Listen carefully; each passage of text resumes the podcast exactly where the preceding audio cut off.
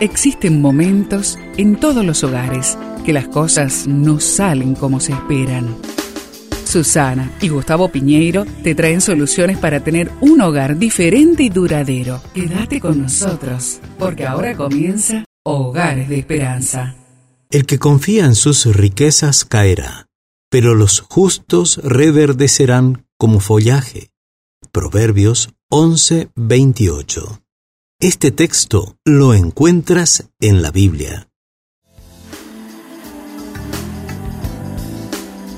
Leí en el diario lo que un multimillonario de la industria de la tecnología de software dijo al Wall Street Journal. El dinero hace algo realmente extraño. Te da un sentido de omnipotencia, pero eventualmente te das cuenta de que eres solo una persona y miras a tu alrededor todas las cosas que has adquirido y te preguntas, ¿cómo vas a usar todo lo que tienes?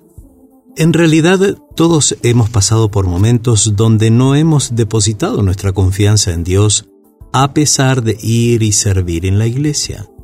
Por algún tiempo yo había puesto mi confianza en el dinero o en el trabajo que pudiera tener y no tenerlo me daba inseguridad. Lo mismo le sucede a las personas que hoy en día han puesto su confianza en el dinero y no en Dios. Yo tuve que aprender a poner mi confianza en Dios y no en el trabajo o el ingreso que me pudiera generar o en los bienes que pudiera adquirir. Hay una gran paz y un sentido de seguridad cuando depositamos nuestra confianza en el Señor. Pongamos la confianza no en las cosas que se ven o se tienen, sino en Dios. ¿Dónde pones tu confianza? Recuerda, el que confía en sus riquezas caerá, pero los justos reverdecerán como follaje.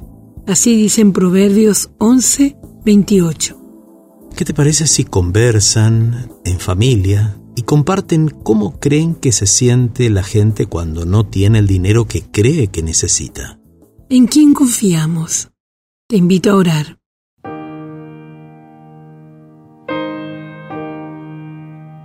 Amado Dios, tengo una deuda de amor hacia ti. Yo me rindo a ti hoy. Perdóname por las veces en las cuales no puse mi confianza en ti.